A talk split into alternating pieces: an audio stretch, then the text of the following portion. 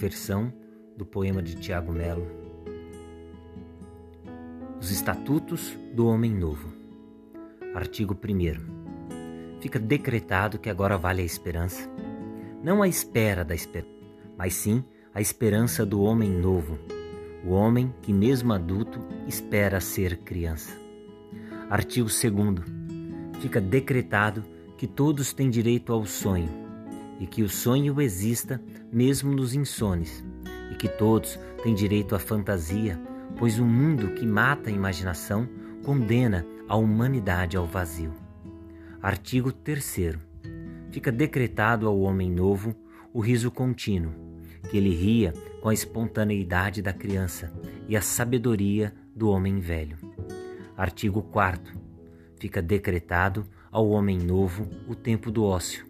Ele poderá ficar horas e horas ao léu, pensando em tudo e simultaneamente em nada, pois o tempo do homem novo não se prenderá aos ponteiros dos relógios, mas se lançará ao tempo infinito dos pensamentos.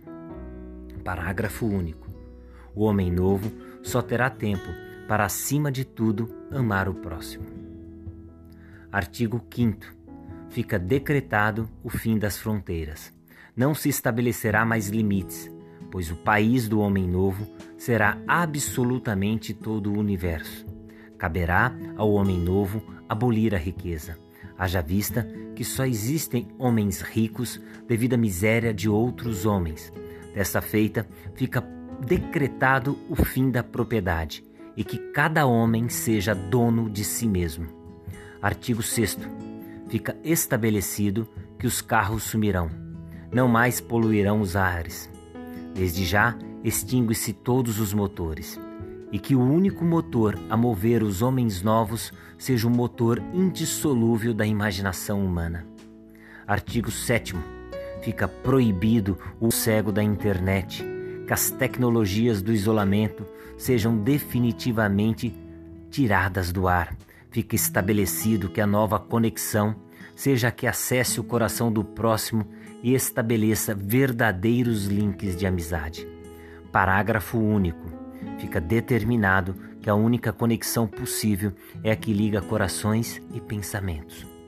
Artigo 8 fica decretado que o maior crime é condenar qualquer criança a perder a magia e os sonhos. Fica estabelecido o tempo das brincadeiras e que o homem verdadeiramente sério é e sempre será aquele que só leva a sério o direito de não se levar tão a sério. Artigo 9. Fica abolido os sapatos apertados, assim como fica proibido a ditadura do asfalto para que possamos andar descalços e pisar impunemente no barro, tudo isso entre vigor para que jamais esqueçamos que somos pó e, portanto, ao pó voltaremos. Artigo 10.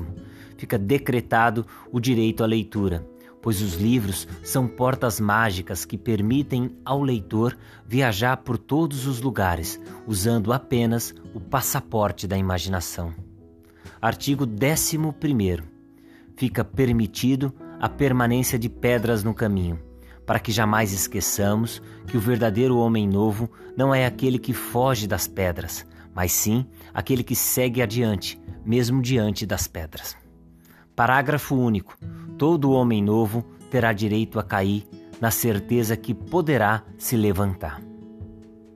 Artigo 12 fica estabelecido que o amor regerá os corações do homem novo, pois sem amor o homem torna-se menos humano.